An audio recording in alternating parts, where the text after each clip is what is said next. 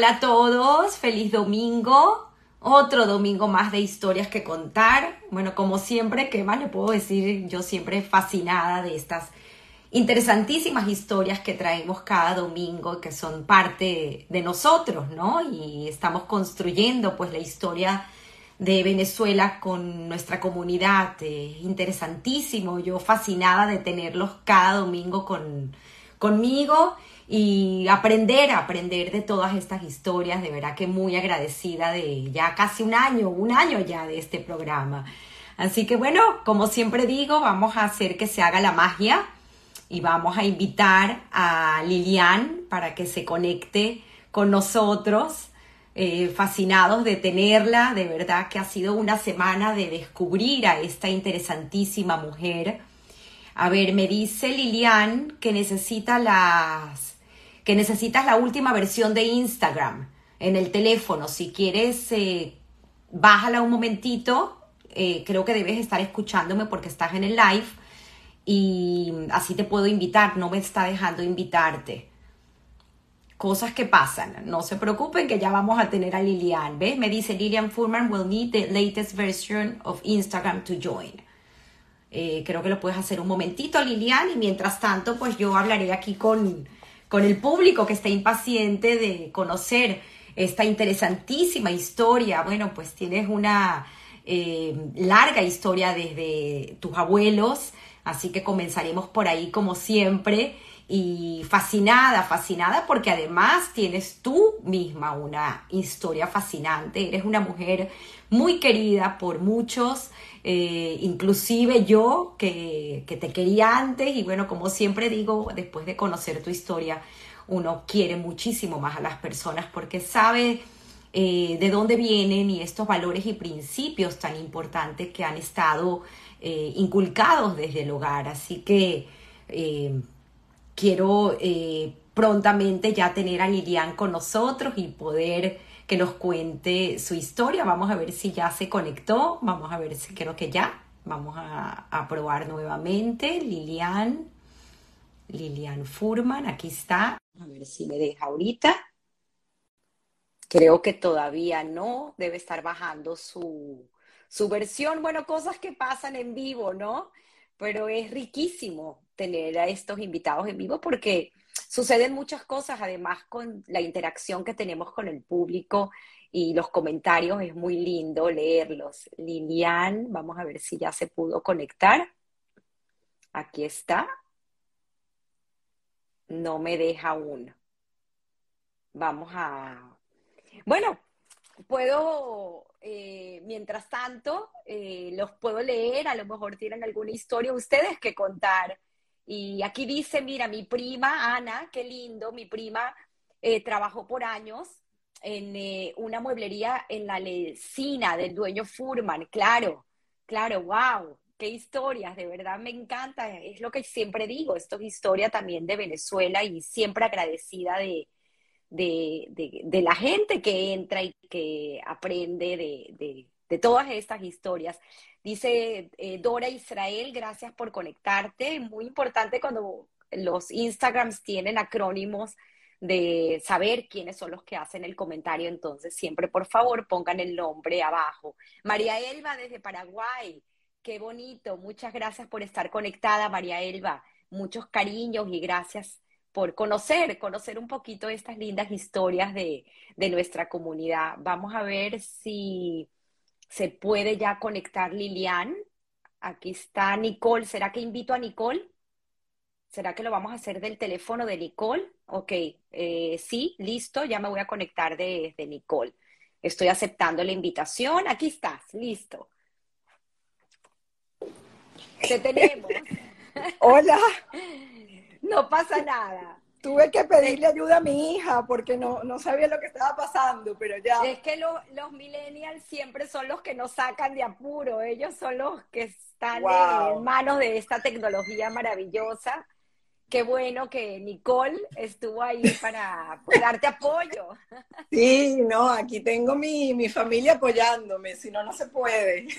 Me encanta, Lilian. Bueno, mencionaba mientras eh, hacíamos esta conexión contigo, de lo fascinada que estoy de que primero que hayas aceptado la invitación a contar tu historia, de verdad que muy agradecida. Y en segundo, pues haberme tenido la oportunidad esta semana de conocerte un poco más, porque pues obviamente uno conoce a las personas, pero no las conoce a fondo. Y el haber entrado en tu historia, pues me hizo quererte aún más, siempre lo digo, es increíble cómo uno eh, aprende con estas historias de vida, conocer más a la gente y pues apreciar lo que cada uno hace. Y tú tienes de verdad agradecida por eh, estar aquí, contarnos hoy tu historia una historia fascinante, fascinante que comienza con tus abuelos y que creo que lo dijimos, es parte importante de tu esencia, eh, parte importante de las decisiones que te ha tocado tomar en la vida y que han guiado tu camino. Así que, pues quiero escucharte. A lo mejor, mira, Lilian, te saludo, te conozco de chiquita, desde que estudiaste con Henriette. Dice chiquito SNJ. No sé quién es chiquito, pero te mandan saludos, tienes admiradores. No, mira, Tamara, de verdad que más bien a ti por este, bueno, primero por la invitación y por poder estar aquí este bello domingo. No sé si han salido, el cielo está hermoso, no hay ni una nube, pero el proyecto que tú tienes y este programa que llevas desde hace un año, que yo te vengo siguiendo desde el principio, es maravilloso.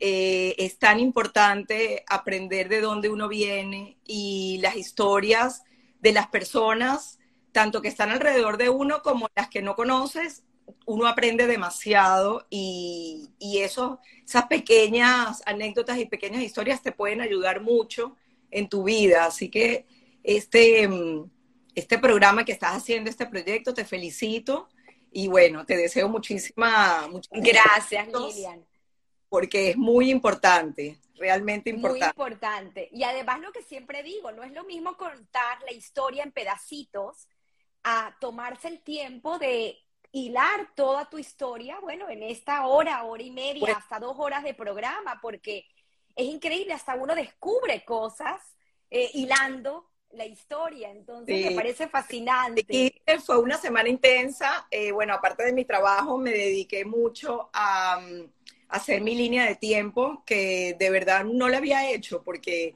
uno siempre está en el día a día, en el corre-corre, y bueno, las cosas van pasando.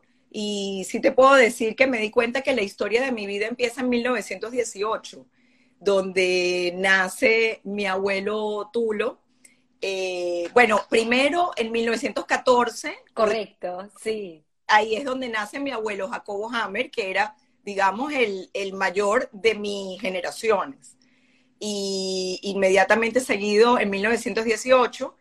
Y bueno, casualmente, sin ellos conocerse ni nada, nacen en Polonia, cada uno en sus diferentes pueblos, pero ahí tú ves que mis raíces son 100% esquenazís, 100% de, de, de ese país polaco que vivían tan bonito mis abuelos, pero que también al mismo tiempo les dio la vuelta a su vida y tuvieron ambos que salir corriendo y, después de mucho sufrimiento eh, de, haber perdido a, la mayoría de sus familias y, escapar, bueno, realmente de, una guerra, pues. Y entonces, sobrevivir. Sobrevivir, exactamente. Y gracias a, a esa lucha estás tú hoy aquí contándonos tu historia. Así que por eso siempre digo, hay que honrar, honrar la historia de ellos. Tulio, Tulo, Neftalí, vamos a comenzar con él. Bueno, mi, abuelo Neptalí nace en 1918 en un pueblo que se llamaba Drohowicz. Eh, ese pueblo es parte de Polonia. Em, y bueno, ahí como te digo, él, vivía con su hermano eh, Abraham. Era una familia modesta, muy trabajadora. Se, encargaban de, sus padres tenían como, como un abasto, como un, una tienda de supermercado. Eh, de eso vivían sus padres. Y mm, imagínate, nace en 1918 y eh, una, familia normal, yo diría no muy ortodoxa, pero con, arraigadas, em, cumplían su Shabbat, tenían eh, asistencia a la sinagoga, eh, cocinaban kasher porque ellos mismos prácticamente mataban a sus pollos y, eh, o sea, seguían, seguían muy bien el, el judaísmo y, y estaban súper orgullosos de, de, serlo. Según lo que me contaba mi abuelo, eh, todo giraba alrededor del trabajo. Eh, él tenía su abuelita que eh, en realidad no trabajaba en la tienda, pero siempre me contaba que la abuela iba a la tienda a ayudar a sus hijos y la abuelita era ciega. Y todo el mundo le preguntaba en su familia, abuela, ¿por qué, por qué tú vas a al, al, negocio si en realidad, sabes, no, no puedes hacer mucho? Y la abuela siempre les decía, no importa, yo estoy ahí y la gente solamente con entrar y verme que yo estoy no van a robar, aunque ella wow. no a ver. Entonces, eh, bueno, yo tuve la oportunidad de compartir mucho con mi abuelo Tulo porque él fue realmente en el que me, el que hizo, eh, digamos, el negocio de la familia que se llama Gomelás y mm, ese negocio junto con su hermano Abraham, ellos lo hicieron desde, desde la nada, eh, pero bueno, no te adelanto tanto esa parte, para seguirte contando. Sí, pero es, es, brillante la historia, porque también entender cómo llega Tulio a Venezuela. Sí, eh, bueno, mi abuelo Tulio eh, vive en Polonia y en el año 39, donde empieza, eh, bueno, todos los, los problemas de la, de la guerra, la subida de Hitler al poder y todo eso, Polonia es uno de los países que está más golpeado y ellos empiezan a sentir esas persecuciones, los, los pogroms, eh, empiezan a sentirse inseguros y empiezan a resguardarse. Eh, él todavía no había conocido, bueno, en el pueblo donde él estaba, ahí también estaba mi abuela Regina, pero en realidad no eran, o sea, eran amigos, pero no eran muy cercanos. Ellos cada uno logran casarse. Mi abuelo Tulo eh, se casa antes del, del 39, por supuesto, y tiene a un hijo. Y por otro lado, en paralelo, mi abuela Regina también se casa en primeras nupcias, eh, no llega a tener hijos. Y bueno, después, lamentablemente, viene la época de la guerra. Eh, a mi abuelo mm, lo agarran en una de estas em, requisitas de, buscar gente y los nazis lo que más buscaban era gente que podía trabajar o sea, aquellas personas fuertes, aquellas personas, a las mujeres, a los niños, a los ancianos, más bien los dejaban de lado o los mataban, porque no, no les iban a servir. Y bueno, mi abuelo seguramente era una persona trabajadora, era una persona joven, y cuando yo lo conocí, él era una persona muy ágil, o sea, él siempre caminaba, él siempre estaba trabajando, él siempre estaba en algo. Y seguramente cuando era joven duplicaba ese, esa característica. Y lo llevaron en el tren, a, no a un campo de concentración, pero a una estación donde era como un hub donde estaban estos militares para hacer servicios para ellos. Y a él le tocó ser eh, el bombero de la estación de gasolina.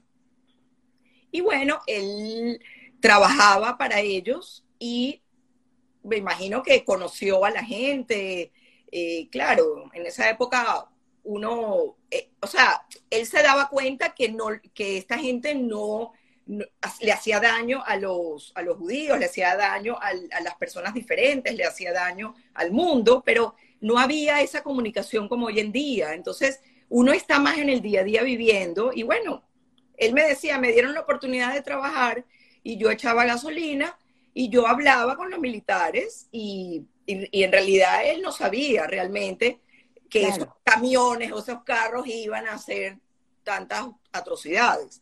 Claro, porque estamos hablando en el 39 y pues todavía estaba iniciando la expulsión de los judíos, que era el interés de la Alemania nazi. En un principio era expulsar a estos judíos que luego, posteriormente, pues ya sabemos en qué terminó. Exacto. Pero sí, pero probablemente era el día a día. ¿Y, ¿Y qué pasa? Porque él tiene una conversación en un momento con un oficial de la Gestapo. Un, uno de los oficiales que iba todas las semanas a, a, a, colocar gasolina en su carro y hacerle mantenimiento a, a su carro, le dijo, mira, la cosa se está poniendo complicada, yo quiero ayudarte y yo quiero que tú te escapes, yo quiero que te vayas, eh, yo te voy a ayudar. Y una noche él lo, metió en el carro. Eh, él sabía que en la noche solamente le tocaba a mi abuelo estar eh, trabajando y no había mucha gente alrededor. Lo metió detrás del, de ese camión y lo llevó a una alcantarilla. Y mi abuelo estuvo en esa alcantarilla unos días. Eh, tú sabes que esas ciudades en esa época se comunicaban mucho por abajo, la manera como estaban construidas. Eh, y él, de alguna forma, eh, por supuesto, me imagino que demasiado fuerte estar eh, viviendo dos noches, dos días en una alcantarilla, pero él logró llegar a ese pueblo donde él vivía antes a buscar a su familia. con esa información que él tenía, mira, yo estoy viendo los militares, yo estoy viendo este movimiento y pensando yo tengo que irme de acá. O sea, esto es, esto es muy, muy feo lo que está pasando. Y cuando él llega a, su, a, donde él vive, a, su casa, él se encuentra solamente con Regina. Lamentablemente su esposa había, la habían matado, a su bebecito también. Eh, el esposo de Regina también lo habían agarrado y no sabía más nada. logró encontrar a su hermano Abraham, eh, que lo llamábamos de cariño a Brumchu, y alguna, alguna, algún resto de la familia que también estaba, y se pusieron todos de acuerdo y dijeron, miren, nosotros eh, tenemos que organizarnos, esto, tenemos que salir de acá. Y con Regina había como una química bonita, porque ellos eran amigos de parejas, o sea, ellos antes de, de esta cuestión de la guerra se conocían y de repente me imagino que salían a tomar un café, tanto el, la, o sea, el matrimonio de mi abuelo con el matrimonio de mi abuelita Regina. Entonces, ellos se conocían y de hecho siempre, toda la vida había una foto de estos cuatro en la casa de mis abuelos a la entrada, yo me acuerdo perfecto, esa foto debe, debe tenerla mis padres, me imagino, donde Regina y tú los están viendo y los otros dos están como también viendo hacia la foto, pero ellos dos están viendo. Y nosotros siempre decíamos, mira cómo es la vida, que a ellos les deparaba un futuro juntos, aunque en ese momento no lo sabían. Claro. Y bueno, ellos ¿Qué historias? se casan y, logran salir de, de, ese gueto, me imagino, donde estaba Androjovic, y se van para Cracovia en busca ya de eh, tratar de ir saliendo de Polonia. En esa época habían oportunidades de sacar documentos, habían barcos que estaban saliendo, muy difícil tomarlos, pero eh, mi, abuelo con su hermano y su familia lograron. Antes de, montarse en el barco, en el año 45, eh, nace mi papá, mi papá hijo, Higo, que es el único hijo de ellos. Bueno, yo me imagino que no era fácil tener hijos en esa época, no solo por la parte económica tal vez o, la situación, sino también qué futuro le estamos dando a un, a un bebé, ¿sabes? A un hijo que está Claro, y entender las circunstancias. Estaba apenas terminando la guerra, sobreviviendo la guerra. Y bueno, pues tuvieron a, a, tu padre, increíble, increíble historia. Y consiguieron estos documentos para poder salir en el 46. Sí, y se montan en el barco. Mi, mi papi tenía un año de edad, estaba ahí también su hermano, eh, mi tío Abrumchu, con, con su señora Tonka. Eh, bueno, ellos logran montarse en el barco y llegar a Venezuela. Eh, mi abuelo realmente no tenían mucho en, en, ese momento, una maleta, me imagino, ellos nos contaban, teníamos una maleta y mi abuelo logró conseguir un diamante que me imagino que era de, su casa, de sus padres, de su mamá tal vez. Y él toma ese diamante y cuando llega al barco se lo traga. Y bueno, en el barco lo recupera y ese es, él me dijo, eh, siempre que, me, hablaba y, me enseñaba cosas del trabajo, me decía, no podemos estar peor que en Drojovic y no podemos estar peor que cuando yo llegué, que llegué con un, con un brillante. O sea, tenemos que estar muy agradecidos de todo lo que hemos hecho y todo lo que tenemos. Con su capital. Era su capital, la piedra que se había tragado y que pudo de esa manera sacar. ¡Wow! ¡Qué historias! Pero yo te digo algo, para que, para que mi abuelo se haya tragado esa piedra, tiene que haber pasado por muchas cosas, porque uno no se imagina hacer eso, sino son, solamente cuando la vida te prepara para eso. Increíble, es cierto, Lilian. Qué, qué gran reflexión y qué, cuánto aprendizaje, cuánto aprendizaje de ellos. Llegan al paraíso y es Clapper, es su primer trabajo. Cuéntanos si quieres un poco. Ellos, empiezan a, vender camisas. Eh, bueno, en esa época se vendía de puerta en puerta, no habían tantos centros comerciales ni tiendas y la gente estaba acostumbrada a que el Clapper venía a la casa y, y si no tenía lo que, lo que tú necesitabas, de repente le hacía un pedido. Si, tú, si tuvo la suerte de ir a una casa donde había mucha gente, e, era una sola parada para vender muchas cosas. Y, y así él fue conociendo lo que es eh, vender, lo que es el mercado. Eh, bueno, él, él, él, también en su época trabajaba, ayudaba a su papá en la tienda. Entonces alguna noción de, de trabajar tenía. Y em, después eh, se dio cuenta de que, bueno, ya no podía estar tanto en la calle y eh, armaron una, una, fábrica pequeña de botones em, que se llamaba Botón Ben.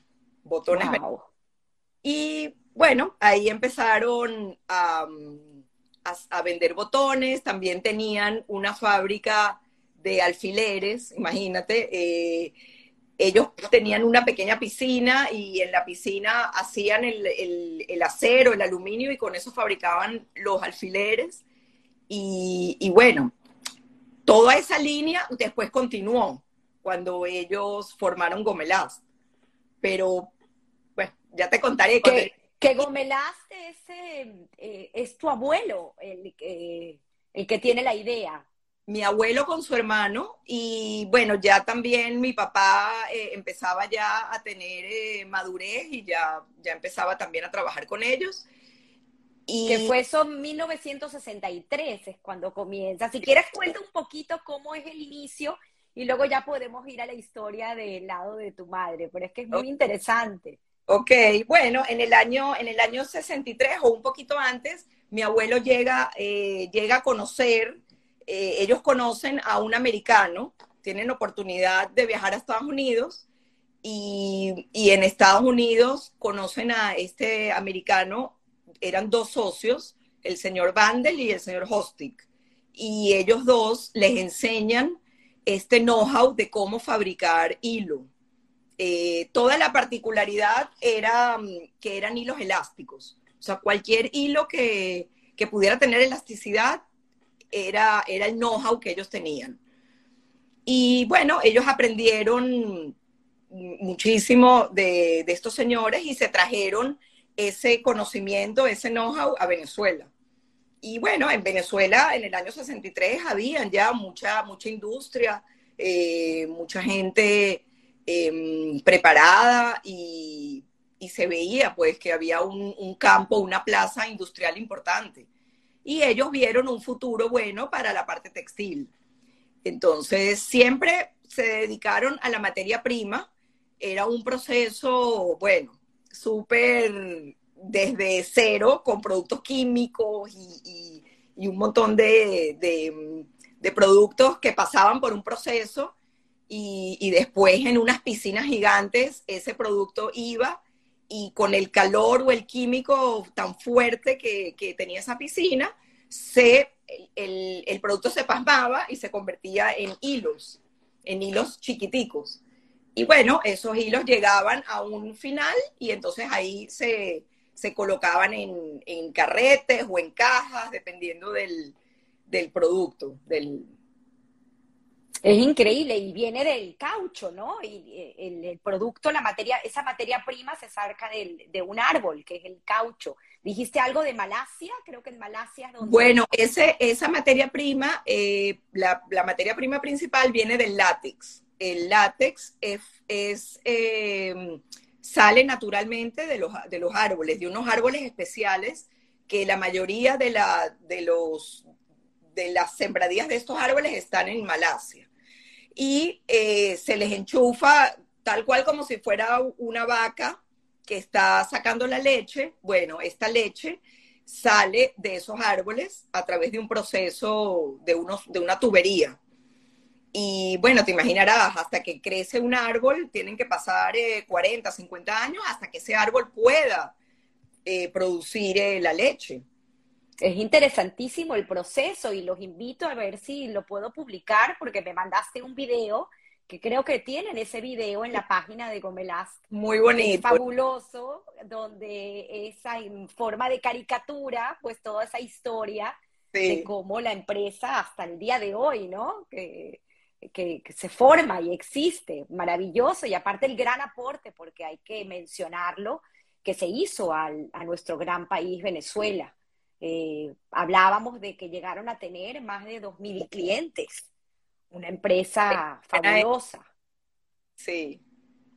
Es que la marca venezolano es espectacular y, bueno, todos estamos apostando a que eso vuelva y, se pueda, ¿sabes? Volver. Es así.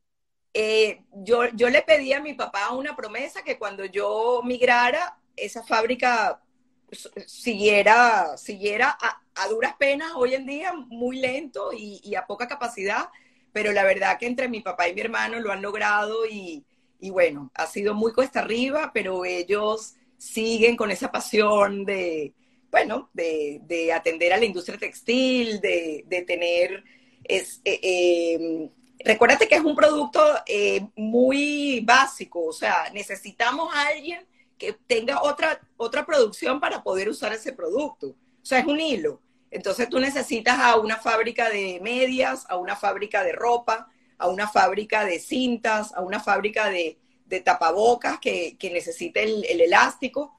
Entonces es, un, proceso, es una cadena eh, muy compleja y nosotros necesitamos que esa industria se recupere en Venezuela para poder eh, volver a, ¿sabes?, a, a, las buenas épocas y... Sabias palabras, Lilian, sabias palabras. Volveremos a la historia de Gomelás, porque obviamente hay todavía muchas cosas que contar, pero quería hilar, a ver si lo podemos hacer de la siguiente forma. En el 63 inicia Gomelás, en el 68 conoce Higo a tu madre, y se casan. Bueno, mi, abuelo Hammer, él, como te decía, nació en 1914, para contarte rapidito de, también de, la parte de, mi abuelito Hammer, él nace en una ciudad que se llama Lotz.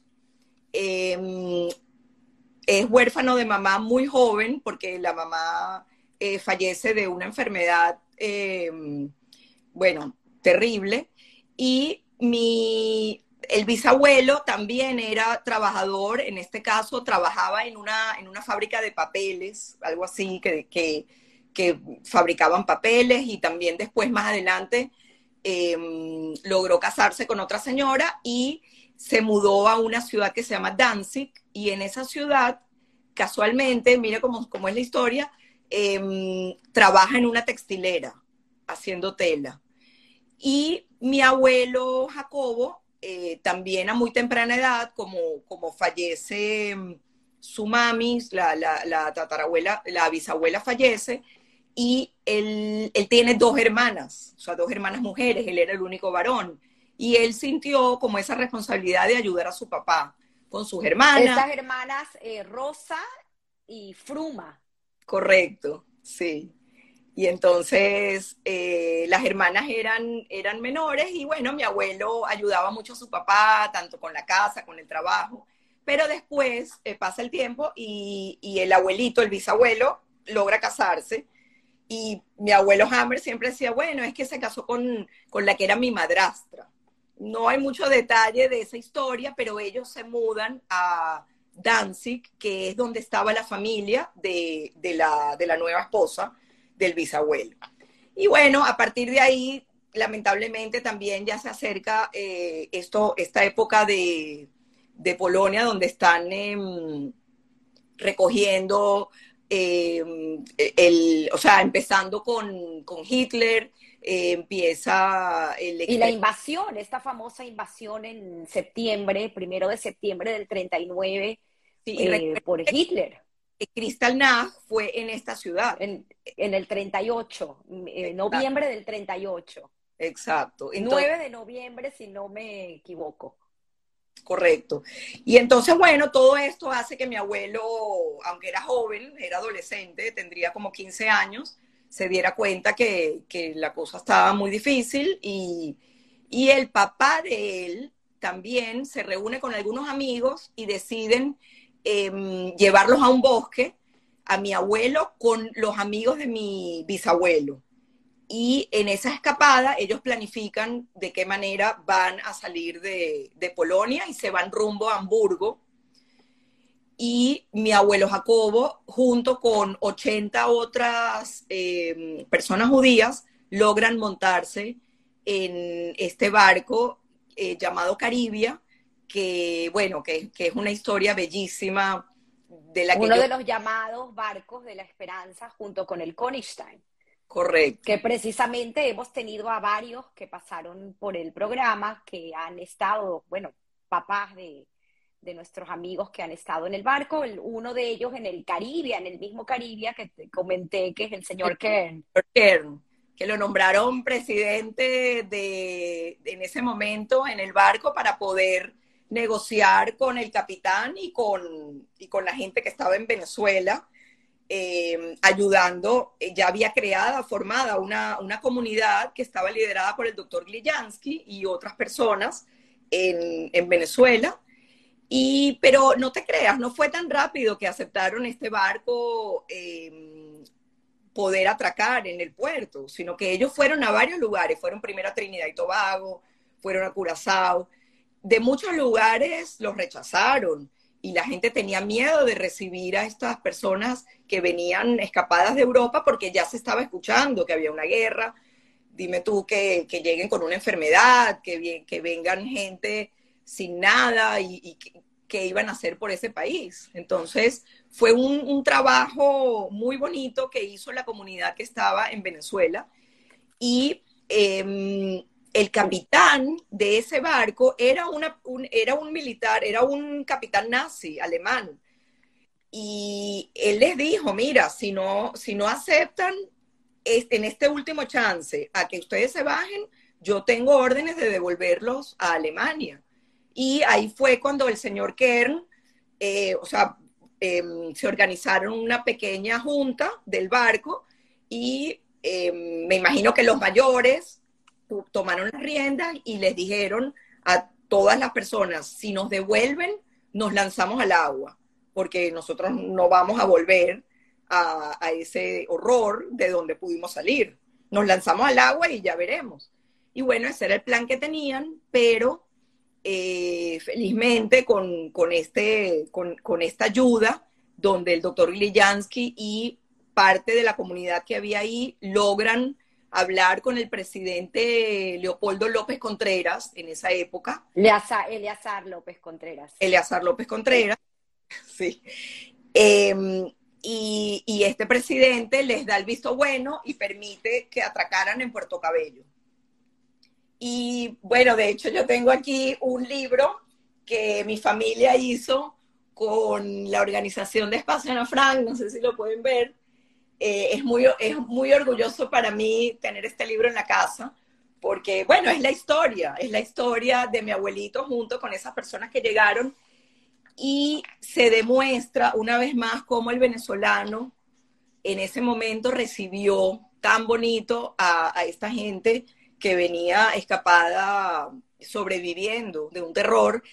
Y em, la demostración más bonita que, que, no había ni que hablar estas personas trajeron sus carros y sus camiones al puerto y eh, estaba atracando en la noche, en altas horas de la noche, y el, la gente prendió las luces de los carros y, mm, bueno, lograron ver, el, el capitán logró estacionar el barco y lograron bajarse.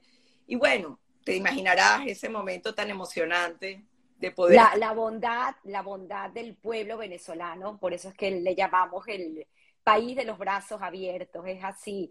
Eh, muchos conocerán el documental, pero si no, está en, Google. Hoy Google es nuestro mejor aliado, así que los invito a ver este documental maravilloso de los barcos de la esperanza que cuenta la historia y donde aparece tu abuelo Jacobo contando parte sí, un, documental que hizo Jonathan Jakubowicz. Correcto. Y, bueno, hemos tratado de, exponerlo en, muchos lugares sobre todo recientemente, eh, también la misma organización de Espacio Ana Frank hizo eh, cine en la calle y presentó este documental y tú no te imaginas la cantidad de gente interesada en barrios, en colegios, en lugares em, suburbios donde la gente aprendió de esta historia.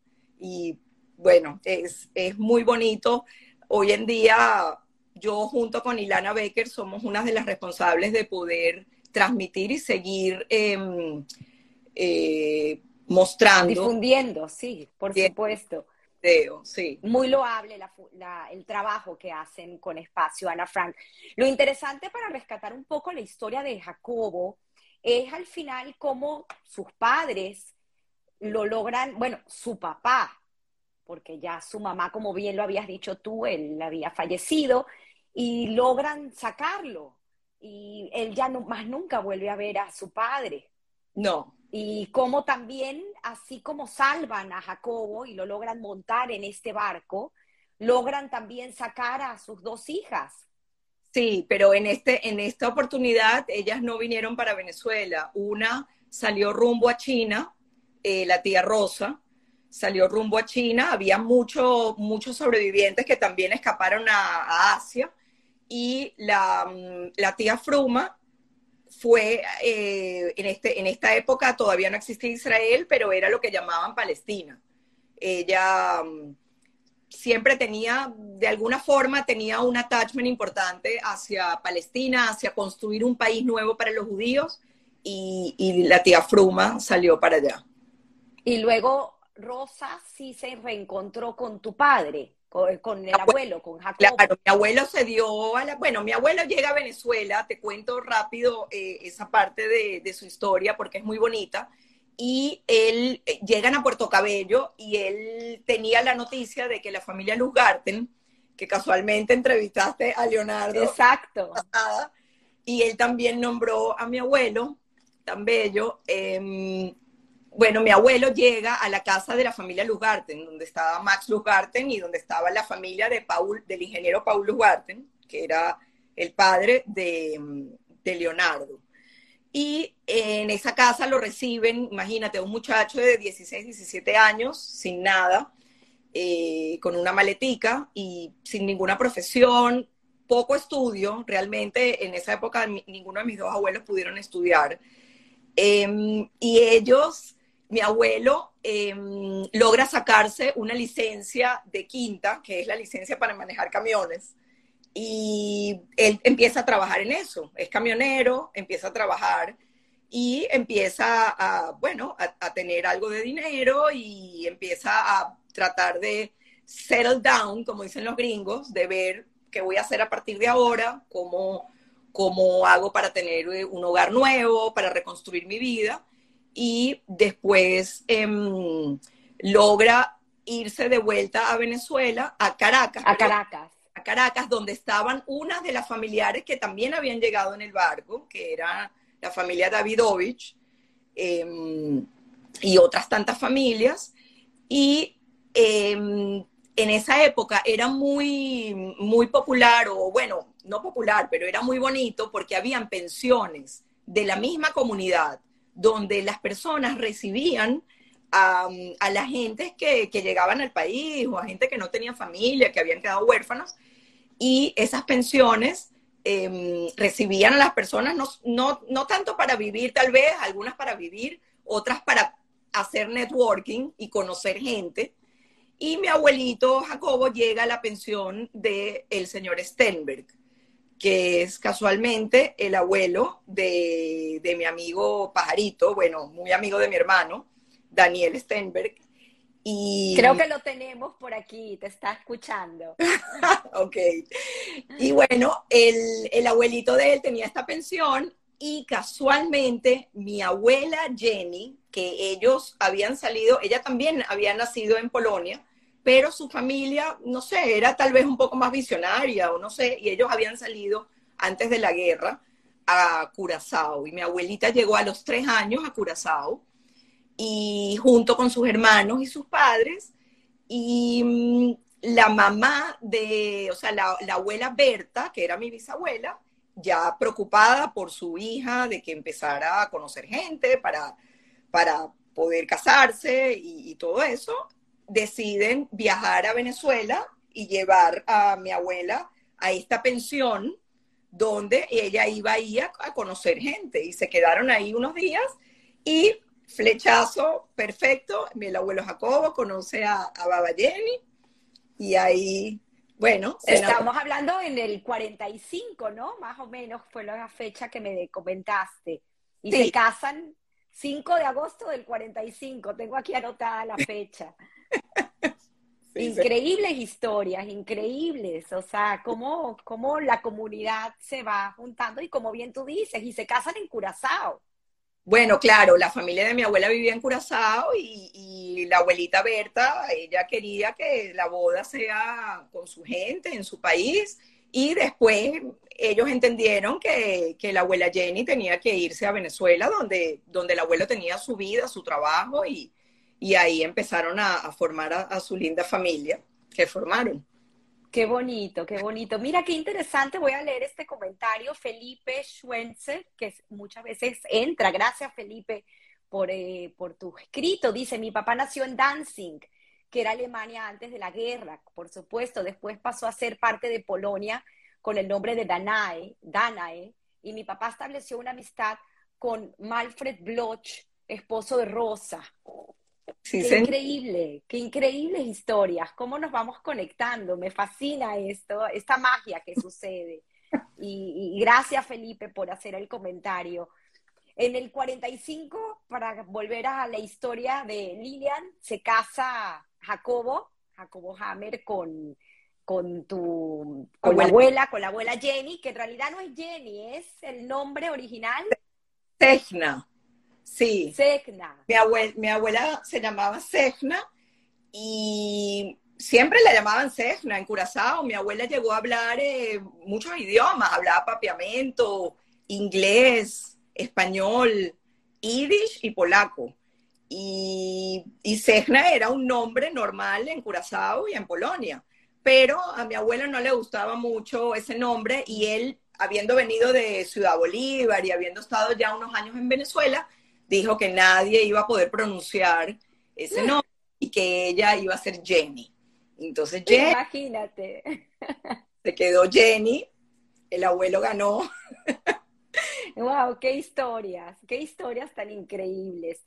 Eh, nace tu mamá Raquel en el 49. Sí. Y entonces aquí ya podemos entrar un poco a, esta historia de, Raquel y, y, tu padre Higo. Eh, lo cual me parece fascinante, pero podemos contar un poco la historia de, tu mamá Raquel, eh, porque ella estudia en el colegio Moral y Luces Herzl Bialik en Caracas. En el mismo donde yo estudié. Y con la Mora Julia me comentaste que a Dios gracias aún la tenemos entre nosotros. No solamente Mora, bueno, profesora de, Raquel en ese momento, sino también profesora de muchos de, de nosotros cuando estudiamos en el colegio. Tiene una historia súper interesante que ojalá pudieras entrevistarle un día y ella es una persona íntegra, tiene demasiadas eh, experiencias donde uno puede aprender mucho, la verdad. Yo la quiero mucho. Increíble. Y Raquel tiene su hermana y su hermano, sí, Rebeca y Abraham. Eh, mi tía Rebeca, que le decimos Becky, que eh, está casada con Samuel Resler. Después nace mi mamá, que es la del medio, ella siempre dice, yo soy la del sándwich. Y después nace mi tío Abraham, que es el varón de, de la familia. Y entonces, bueno, ellos tres, los tres nacieron en Venezuela y los tres estudiaron en el Colegio Moral y Luces cada uno en su tiempo, mi tía Becky con mi mamá más cercanas y después, unos años después, nace mi tío Abraham, que era el, chiquito de la familia. Es un ejemplo de, mujer también emprendedora tu madre, porque a pesar de que se casa joven, ella eh, naces tú en el 68 y luego nace tu hermano, también Abraham, en el 70, pero tu mamá estudia. Sí, mis padres, los dos se casaron a, temprana edad. Ellos se conocieron en el colegio.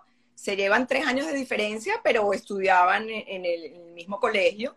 Y ellos también, mi, mami tal vez tuvo algunos otros novios, pero mi papá siempre eh, se enamoró de Raquelita y bueno, era, era su, su primer y único amor. Y, se casan temprano. Mi mamá tenía 18 años y mi papá 21, imagínate. Y bueno, eh, mi, mi, papi ya estaba trabajando, por supuesto, en Gomelás, porque mi familia todos empezamos a trabajar a, temprana, a temprana edad. Y eh, mi mamá era, mm, era una joven recién graduada del colegio y se fueron de luna de miel y cuando llegaron de la luna de miel no estaba embarazada y todo el mundo a su alrededor un poco nervioso, que cómo es posible que no, no estaba embarazada y todo era normal, o sea, imagínate. Yo nací en diciembre del 68 y ellos se Imagínate. 68. O sea, le dieron un mes de tregua y la pobre y ya quedó, quedó embarazada al siguiente mes. Y a los dos años nace, nace mi hermano, Abraham, conocido como DJ AB. Eh, y bueno, somos dos en la familia. Y mis padres jóvenes, muy jovencitos, ya nos tienen a nosotros dos. Y cuando ya teníamos, mi mami me contó, cuando mi hermano ya tenía tres añitos, cuatro añitos, que empezó eh, a ir al preescolar y yo tenía dos años más, ella decidió, mi papá la, la apoyó para que ella se fuera a la universidad. Y entonces mi mami empezó a estudiar eh, terapista del lenguaje. Ella siempre, mi, mamá siempre ha sido una persona muy humana, siempre ha querido ayudar a las personas. Tal vez por eso yo tengo ese, eh, esa labor de voluntariado que yo he visto siempre en mi casa, eh, la gente ayudando, mis abuelitos siempre mi abuela Lavizzo repartiendo la miel, eh, mi, abuelo Jacobo Hammer, bueno, hizo todo por el, por el colegio, eh, por la comunidad, por la Unión Israelita. Mis abuelos Borman siempre apoyaban a, los rabinos, a, las familias. Mi abuela cocinaba para, para gente y venían a la casa a buscar la comida. Entonces, yo siempre estaba rodeada de esos ejemplos. Y también, por otro lado, de los ejemplos de trabajo y, de ser alguien, eh, uno, uno personal. Entonces mi mami seguramente quería em, estudiar su carrera y mi papá la apoyó y ella logró graduarse de terapia del lenguaje en el Instituto Venezolano de Audición y Lenguaje y tuvo una práctica bellísima eh, donde ayudaba a los niños a a dejar de chupar el dedo, por ejemplo, a hablar, eh, pronunciar mejor las palabras. Ahí había gente que tenía un frenillo, o yo me recuerdo que pronunciaban la R o la S de una manera em, que no les podías entender y ella, y ella ayudaba, era su profesión, pues. Em, después, eh, mi papá... Llegó a ser, llegó a, tu mamá llegó a ser también inclusive el posgrado que me comentaste no, que no lo terminó, pero que no, no, no, a estudiar el posgrado. Mi mami se graduó de terapista de lenguaje y después fue profesora en el posgrado de odontología profesora. la Universidad Central, porque ella luchaba mucho por evitar las operaciones en las personas. Ella decía que muscularmente y, y, de una manera con terapias se podía corregir todas estas cuestiones de la mandíbula y que no hacía falta operar como primera opción. Entonces, bueno, ella, ella se dedicó a eso y, ayudó a, mucha gente a, hablar mejor, a quitarse el dedo, a... Sí, es una profesión muy... Además de todo el trabajo voluntariado que, como bien tú dices, pues ha hecho, ¿no? Ella fue directora del Betabot. Sí, participó en el Betabot, ayudaba a mi abuela en la Bitso, eh, bueno, siempre de generación en generación hemos tratado de seguir lo que, lo que nuestros padres y abuelos han hecho. Entonces eso han sido ejemplos también para mi mami y siempre está ayudando, siempre está ayudando a todo el mundo. Muy interesante. Bueno, que de hecho hablando y conversando esta semana, pues me contaste cómo tú en el colegio, también desde chica, siempre quisiste hacer este trabajo voluntariado en el colegio y donde había manera de que tú entraras para ayudar, anuario, eh, centro de estudiantes, pues estabas ahí. Además de tenista, porque fuiste, eh, llegaste a ser, eh, a, estar en el equipo, ¿no? En el federado. Siempre nos, nos combinaban los estudios con el deporte. Entonces, nosotros siempre teníamos que escoger eh, qué deporte queríamos hacer. Cuando empezaba el año escolar no, nos organizaban eh, si íbamos a jugar tenis, bueno, entonces tenis era. Si mi hermano jugaba béisbol, por ejemplo, participó en, representó también el Club Hebraica y yo jugaba tenis. Entonces, para mis padres eso también era, era importante. Me está comentando Miriam eh, Frelich, déjame leer acá, Dice, creo que de alguna forma ayudé a tu abuelo Jacobo a salvar a tu mamá de High Ross. En la piscina. Ross, en la piscina del Club Blanca. Oye, qué bien. Tenemos que averiguar ah. más historias. Gracias, porque si no, yo no estuviera aquí. Dice, no recuerdo su nombre, pero qué bueno, qué bueno. Gracias, Miriam, por comentarlo. Eh, bueno, pues tienes una infancia, como bien lo decimos, estudias en el Colegio Moral y Luces y luego eh, tienes una historia que me encanta de cómo, cómo empiezas, comienzas a estudiar economía eh, en la católica y luego hay un cambio, un desvío hacia administración en la Santa María, pero muy interesante toda esa parte de tu historia, contarla, porque es muy lindo, aparte de, de la anécdota de cuando te reencuentras con, con tu con tu actual marido y el vestido, el vestido rosado que te pone tu madre. Si quieres, puedes hacer todo el reencuentro de, esta fabulosa historia tuya. Por favor, Bueno, bueno, em, bueno ya, ya hablamos de que yo también estudié en el Colegio Moral y Luces. Eh, cuando me graduó de bachiller, aplico a las universidades, eh, logro ingresar en la Universidad Católica Andrés Bello, donde estudio economía Em, ese horario era un horario en bloque donde me permitía mi, eh, ir a la universidad en la mañana y después en la tarde ir a trabajar en la oficina con, con Gomelaz, con mi papá. Y mm, recuerdo que mi papá me regaló un carro y me dijo, bueno, este carro es para que tú me lleves en la mañana. Yo tenía que llevar a mi papá en la mañana a la fábrica que quedaba en San Martín. De ahí seguir a Montalbán, a la universidad, y al mediodía volver a San Martín, trabajar en la tarde y venirnos juntos en la tardecita a la casa. Y em, también, bueno, puedo comentar que en el carro yo tenía un equipo de radio aficionado que era una radio y mi papá era fanático de, bueno, de ese hobby y tenía en la casa una antena gigante y tenía un cuarto especial para conectarse con, a través del radioaficionado. En esa época no había tanto celular, apenas estaban empezando los ladrillos y para mi papá era muy importante estar conectado con la familia y también le ayudó a conocer gente en, otras partes del mundo a través de, esa afición. Y bueno, yo siempre tenía que montarme en el carro y avisar, eh, QAP, QAP, aquí estoy yendo para la fábrica. Contestaba y, bueno, así pasaron los primeros años de mi carrera, que estudié tres años en, la Universidad Católica, y en el interín, bueno, yo empecé a salir con Sebi.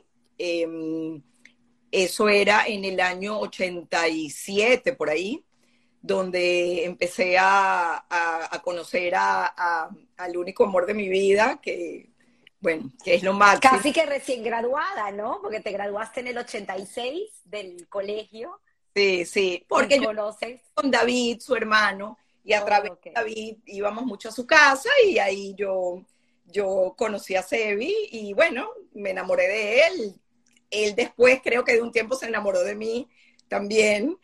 Y eh, compartíamos, bueno, compartíamos mucho en su casa. Yo llegué a ser muy cercana a sus padres antes de casarme. Y ellos son tres hermanos varones y yo era como la primera niña que estaba entrando en la casa.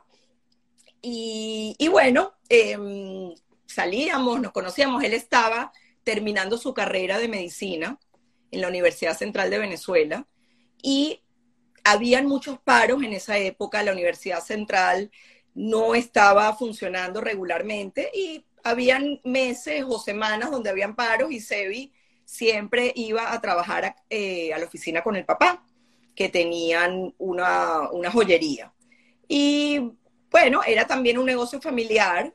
Nos identificábamos mucho con las cosas de nuestras familias, porque también venían de, de Europa, de la parte que nací, aunque no era de Polonia, pero era cercano. Y em, teníamos muchas cosas en común, como, como, como la parte del trabajo.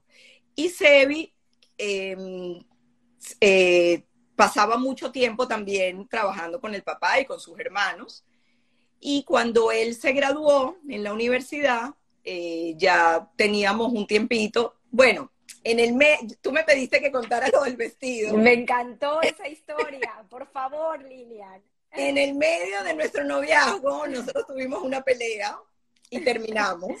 Y yo seguía yendo a estudiar con David en su casa pero él, cuando yo salía, él, cuando yo entraba en la casa, él salía por la otra puerta y no, no nos veíamos y estábamos bravísimos y no nos hablábamos. Y en una de esas, em, él, teníamos un amigo en común que era más de, de la promoción de Sebi, que, que es Joseph. Médico también. Médico también, Joseph Abitbol. Se estaba casando, nuestro amigo Joseph, y estaba haciendo una berberisca en, su casa. Y entonces Joseph, muy, muy amablemente, como ya me conocía, me invitó a la berberisca y paralelo invitó a Sebi. Y, y, en ese momento, la verdad que yo no conocía a más nadie porque nos llevamos seis años de diferencia. Y el Joseph le dice a Sebi, Sebi, te voy a pedir un favorcito, eh, solamente por hoy, búscate a, Lilian para que la traigas a la berberisca porque ella de verdad no tiene con quién venir, no conoce a nadie, pero coño, a mí me cae bien ella, yo quiero que venga. Y entonces Sebi me llamó y me dijo, mira, eh, vamos a la berberisca, yo te voy a pasar buscando. Y, y mi mamá, ese día, eh, bueno, en, en, esas semanas de, de, la preparación, de que se va a poner uno, cómo me voy a listar, me trajo un vestido que ella tenía rosado, que ella usó en una de las salidas con mi papá. No tenía wow. Y me dijo, mira Lilian, yo creo que este vestido te debe servir y es una berberisca y es como que hay que ir así. Imagínate, nosotros polacos no sabemos nada de, de, de ese tipo de trajes, ni... pero mi mamá sabía que era una cuestión como brillante, que había que ir con un traje especial. Y entonces mi mamá me da el traje rosado y yo me lo pongo, me o sea, me lo ajustan, me llevan a, me, me lo arreglan y Sebi me viene a buscar y bueno, a partir de esa noche empezamos. Wow. No sabíamos las habilidades del doctor Ball de matchmaking. y las bondades del vestido rosado que te comenté que hay que buscárselo a Nicole. no sé, Qué bonita historia. Qué bueno. bonita historia, Lilian. Bueno, total que sí, te, te casas con, con Sebi, tienen un matrimonio Bellísimo. ¿Cuántos años? Te pregunté, 32. 32 años, sí, igual que tú, nos casamos el mismo igual que yo. 32 años de casada y bueno, pues tienes también una historia fascinante porque en el interín te cambias de universidad y terminas estudiando en la Santa María Administración ah, de Empresas. Sí, en ese momento en la Universidad Católica ya el cuarto y quinto año me tocaba en la noche, mis padres y Sebi eh, dicen que no, que cómo va a ir una recién casada a estudiar en la noche, que... Y mi papá estaba, era profesor en la universidad, él se había graduado también, igual como mi mamá hizo su carrera, mi papá también empezó su carrera y se graduó de administración de empresas, eh, estando casado con dos hijos y trabajando. Y eh, después él quiso retribuir esa educación y fue profesor en la Universidad Santa María. Y entonces eh, me dijo, mira, ¿por qué no mejor te vienes a la universidad y terminas tus estudios, que es un horario más normal y puedes seguir, o sea, ya estás casada, ya yo incluso estaba embarazada de Aarón, de mi primer hijo, y no les gustaba la idea que yo vaya en la noche manejando a Montalbán y volver a la floresta y eso. Entonces, chévere, me, cambié de, de, universidad y terminé mi carrera en el año 95, en donde tenía la barriga de los morochos. O sea, tuve mis tres hijos estudiando en la universidad. La primera camada, porque ya, volvemos, ya, ya llegaremos a la segunda camada, pero esta primera camada de Isaac, Brian y Aarón, el primero. Sí, sí. Qué, qué, linda historia. Em, eh, para entender un poco y volver atrás, porque creo que me parece importante mencionar esta parte de historia de tus abuelos, eh, la, la, historia de, de Regina. Eh, Regina, tu abuela, y tu abuelo, cómo se aboca a cuidar a Regina. Me parece una parte muy emotiva y creo que les deja a ustedes como familia pues una lección también de vida. Regina enferma y tu abuelo termina eh, retirándose muy temprano. único, eh, muy cercano siempre a, sus padres.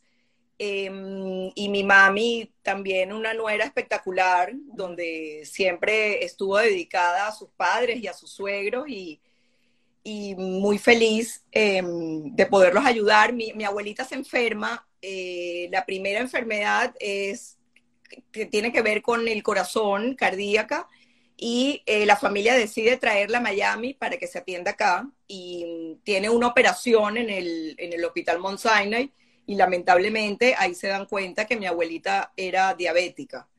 Y en esa operación ella debe de perder una pierna porque la pierna se engangrena en el momento en que sacan una vena para poderle hacer el bypass del corazón. Y bueno, eso fue un, un momento de la vida de mis padres bastante traumático, donde yo podría decir que se les cambió la vida. Em, a mis padres, y bueno, nosotros éramos pequeños, pero también mis padres siempre, aunque, aunque éramos de, de, pequeña edad, yo podría tener 14 años, mi hermano 12, siempre nos involucraron en todas las cosas que estaban pasando en la familia, buenas, malas, nos hacían eh, dejar saber cuáles eran los planes, cómo podíamos solucionar si era un problema y que para, y, también cuando haya, cuando haya una buena noticia, cómo lo íbamos a planificar. Entonces, em, bueno, mi abuelita tuvo que pasar un periodo de tiempo acá. De hecho, eh, mis padres, mm, fue fuerte, mis padres llamaron al rabino Brenner, me acuerdo, el rabino vino a ayudar a mi abuela eh, a motivarla para que siga viviendo, porque, claro, una persona que se levanta de una operación donde entra para que te salven la vida y de repente sales de la operación y te encuentras con que no tienes un miembro de tu cuerpo, eh, es, es sumamente traumático y sumamente devastador. Y eh, mis padres hacen todo lo posible junto con mi abuelo para devolverle la vida, para que mi abuela siga siendo la misma de siempre. Siempre fue una señora muy coqueta, muy alegre, tenía amigas, siempre estaba elegante. Y claro, eh, tuvo que empezar a aprender a caminar con una, con una prótesis. Eh, nos, nos traían a mi hermano y a mí a menudo para darle felicidad a, mi a mis abuelitos. Eh, salíamos con ella para practicar caminar, las acompañábamos a la terapia y, bueno, ella salió adelante, gracias a Dios, de, ese, trauma y siguió siendo la persona elegante, solamente necesitaba un bastoncito para, para manejarse y, y bueno, tuvimos, yo tuve una época muy linda con mis cuatro abuelos, yo compartía muchísimo con ellos. Eh, y yo, bueno, yo la verdad que digo que el que tiene abuelos, que los disfrute, que los comparta. Tú ya eres abuela, y me imagino que, que disfrutas mucho a tus nietos, pero ojalá que tus nietos puedan aprovecharte ¿sabes? Tanto como yo aproveché a mis abuelos, porque yo vivía, o sea, eh, durante la semana iba mucho a visitarlos, pero los fines de semana mis abuelos Hammer me llevaban a Puerto Azul. Y te puedo decir que era una de, las de, los momentos más chéveres de, de mi adolescencia, donde la pasábamos increíble. Y de tu abuela Regina es que tienes el mazo, ¿no? Para cocinar. con mi abuela Regina eh, siempre íbamos a, su casa y yo cocinaba con ella. Y bueno, eso, ella hacía el pollo desde, desde prácticamente mi abuelo se lo traía del matador y ella lo preparaba desde cero. Y entonces ella tenía un mazo y tenía una butaquita en el lavandero especial para mí donde yo me subía ahí y yo ayudaba a mi abuela a preparar el pollo o a preparar el pescado, por ejemplo. Ella hacía gefilte fish desde el pescado entero. Entonces lo molía, lo, sazonaba, lo preparaba. Y el mazo era, era buenísimo porque era un mazo macizo y nos ayudaba a hacer el, las milanesas. Las milanesas quedaban divinas porque eran flat. ¡Wow! ¡Qué historia! Bueno, ese mazo lo tengo aquí y me ha, acompañado en mi cocina toda la vida. Yo aprendí a cocinar con, con mi abuela Regina, hacíamos la famosa torta de turrón, que en, mi, freezer nunca falla, y galletas, mi abuela hacía babka, hacía cachitos, y bueno, hacía todas las cenas de, de Rosh de Pesach. Sí, era, era Qué lindo recordarlo, qué lindo recordarlo de esa forma. Finalmente tu abuela vuelve a caer. Y, una eh, te quiero sí.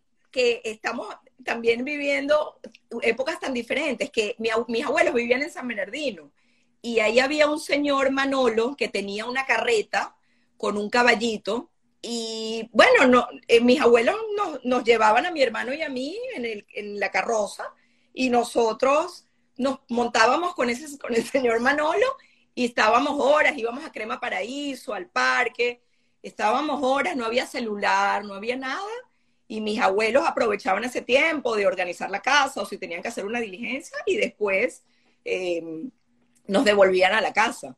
Entonces, bueno, era, era otra época, sin duda. Qué, qué lindas historias, qué lindo recordarlo. Finalmente, eh, tu abuela vuelve a caer enferma, creo que esta vez tiene un, eh, stroke y es operada por nuestro querido y recordado también Abraham Criboy. Correcto. Sí, el doctor Criboy le salvó la vida y la atendió en una forma personal increíble y ahí ya volvió a cambiar la vida, sobre todo de mi abuelo, Borgman, de mi abuelo Tulo, se retira totalmente de todas las actividades de la fábrica y él se dedica a cuidar a mi abuela, porque mi abuela, bueno, lamentablemente queda, tiene la mitad del cuerpo paralizado, tiene que estar en una silla de rueda, y mis padres mudan a mis abuelos a la casa de atrás de ellos. O sea que siempre... En la floresta en la floresta, para poder estar al lado, para poder eh, estar pendientes de ellos. Y, bueno, se dedicó mi abuelo y mis padres a, darle una calidad de vida a mi abuela, terapias, em, todo. Y con todo y eso, mira, mi abuelita vio, estuvo en, nuestro matrimonio, vio casar a mi hermano también con Joyce, vio el nacimiento de, de mis hijos de la primera camada también y los disfrutó muchísimo, muchísimo.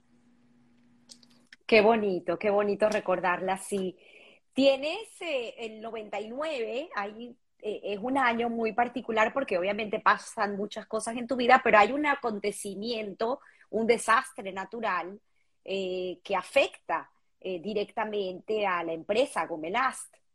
Sí, el año 99, bueno, como todos saben, fue la vaguada en Venezuela, donde mm, gran parte de, la Guaire y de Naiguatá fue destruida y nosotros en ese momento teníamos unos contenedores listos para mm, exportar. Eh, nosotros siempre hemos tenido otros mercados aparte del mercado local en Venezuela, entonces atendíamos, atendemos otros países. Eh, y en ese momento esos contenedores se perdieron, lamentablemente, eh, se los llevó el agua y nosotros tuvimos un tiempo bien complicado para poder explicarle a, nuestros clientes qué iba a pasar. eh, cómo le íbamos a recuperar ese, esa mercancía y en cuánto tiempo nos iba a tomar. Y eh, bueno, ya en ese momento mi papá estaba viendo de qué forma eh, ver cómo seguir creciendo, pero ya en otro país, porque él veía que la situación en Venezuela se iba a complicar. Em, de hecho, en, esa época, un poquito más adelante, en el, en el 2002, 2003, le ofrecen a, mi papá la distribución de, la marca Lycra en Perú. Y entonces ahí es cuando em, nosotros vamos a distribuir lo que es la marca, la fibra Lycra, em, que por cierto un poco educativo, lycra no es la licra que nos ponemos para ir a hacer deporte, sino lycra es el, hilo que hace, que te lleva, es una fibra que te lleva a fabricar la tela que tiene elasticidad. Por eso cuando compramos una camisa o, algo para hacer deporte, ustedes ven la etiqueta y dice el porcentaje, 10% de lycra. Entonces esa es la fibra que nosotros eh, siempre hemos distribuido. Bueno. Gracias por la educación. empezamos en Perú y empezamos en una casita pequeña, me acuerdo que mi papá me llevó a, mi hermano y a mí, nos llevó a, a, conocer el Perú y nos dijo en ese viaje, porque yo cuando llegué a Perú con mi papá, yo le decía, papi, pero acá todo está a la venta, todo está como peligroso. En el hotel nos decían que no podíamos salir en la noche. Cuando llegábamos en el taxi nos revisaban con el espejo abajo porque explotaban bombas en el, era la época del sendero luminoso. Em, y yo le decía a mi papá, papi, pero ¿por qué tenemos que venir para acá? Mira cómo está esto. Me dice, porque lo que está terminando en Perú está empezando en Venezuela. Y nosotros, de cualquier manera, tenemos que venirnos. Y bueno, él tuvo, él tuvo esa visión eh, y por supuesto que nosotros todos en la familia lo apoyamos. Y a partir de ahí, en el año 2011, em, se, formalizó eh, una fábrica en, el Perú y hoy en día todavía estamos trabajando ahí. Bueno, que tiene, no, pero mi hermano, mi hermano y mi papá eh, lideran y ahorita estamos muy orgullosos porque mi hijo Brian está empezando también con la organización y mi papá siempre dijo que mm, las empresas familiares tienen muchas debilidades porque no es muy fácil trabajar con la familia.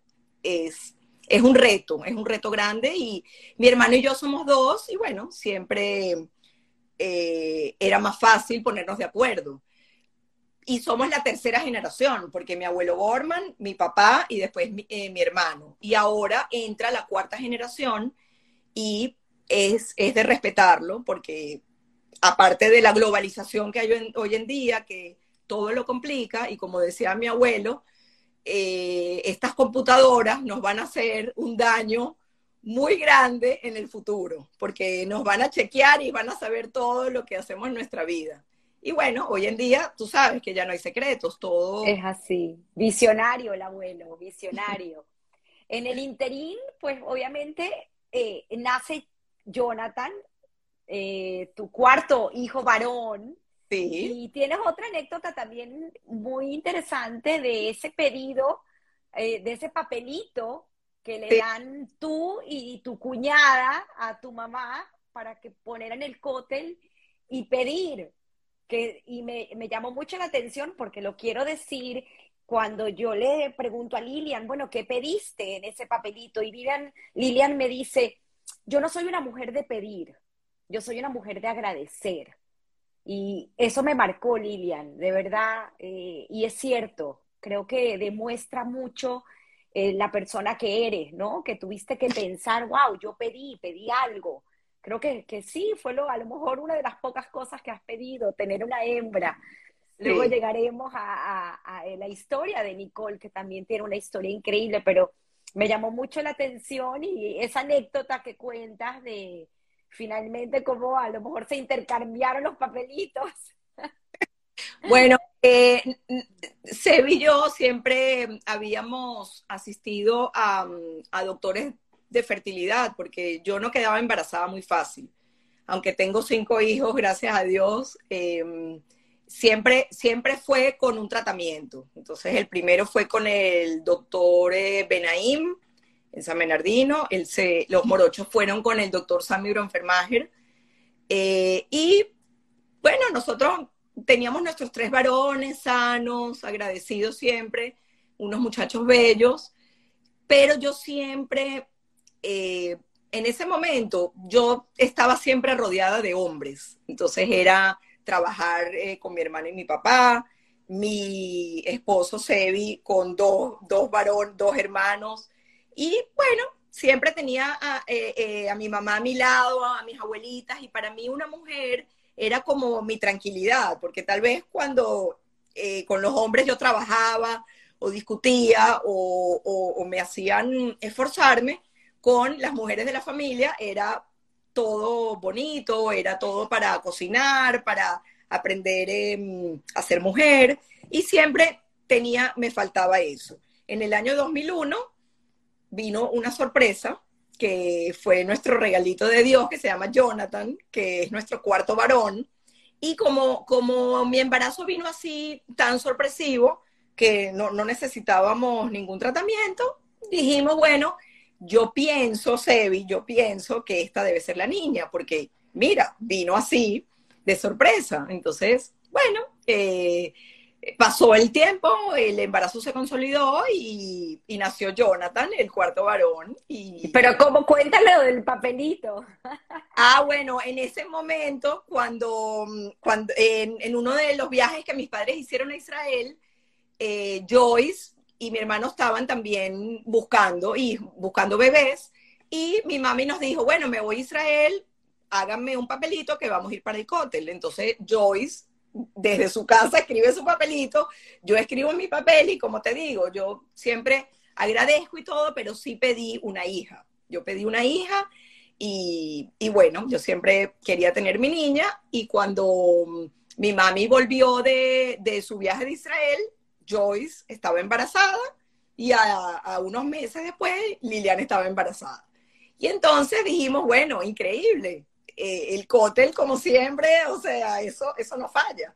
Y cuando nacen los niños, Joyce tiene su niña, Regina, eh, su primera hija, y yo tengo a Jonathan, mi cuarto varón. Entonces siempre le echábamos broma a mi mamá y le decíamos, yo creo que tú invertiste los papeles, porque yo me imagino que mi hermano y Joyce habrán pedido un varón, un varoncito, porque, eh, bueno, para seguir la familia y después eh, yo había pedido mi niña, pero bueno, son... Jonathan tenía que venir al mundo definitivamente a traer muchísimas alegrías a la familia. Todos, eh, todos. me parece, eh, vamos a entrar en un tema que creo que es importante, aparte me encanta el tema porque es un tema muy, al fin y al cabo, educativo, que tiene también una dinámica en tu casa de negociación y de y de conversación que me, me llamó muchísimo la atención, Lilian, y estas son historias que contar, eh, historias de vida y enseñanzas de vida, y me parece increíble poder traer la dinámica de familia, de cómo eh, finalmente ustedes, tú y Sebi, pues llegan a un acuerdo de cómo tener un quinto hijo y esas conversaciones que creo que le pusimos el nombre ayer de zona franca, ¿no? De, llegar a, a, una hora en la casa de, de, una mujer que tiene el día completo de trabajo, además que tiene un día completo en voluntariado, porque nunca dejaste de ser activa eh, trabajando en el SEC, en Fundasec, que como te invita Talma y te convence para, para trabajar, pero bueno, el hecho es que eh, esta esta venida de Nicole eh, es eh, increíble y a forma educativa eh, me parece que nos, puedes contar cómo, cómo fue toda esa, esa historia. Claro, o sea, Seb y yo siempre trabajamos en, en, nuestras empresas familiares em, y cuando llegábamos a la casa era, era un momento de conversar cómo había sido nuestro día, cómo, eh, qué tal todo con los niños. Y era, Perdón, vale la pena hacer un inciso acá, que creo que no lo dijimos, que Sebi finalmente él se gradúa de médico, pero termina trabajando en el negocio familiar con su padre, Natán, que también falleció en el 99, si no me equivoco, creo que lo dijo Sarita más adelante. Sí, sí, Sebi, Sebi es graduado de, de médico en la Universidad Central y cuando se va a graduar, em, los padres le dicen, bueno, ¿qué quieres, graduación o compromiso? Porque, bueno, tenía que escoger. Y entonces, bueno, Sebi dice, bueno, está bien, compromiso, me voy a comprometer. Y em, se compromete conmigo y yo me estaba casando con un médico.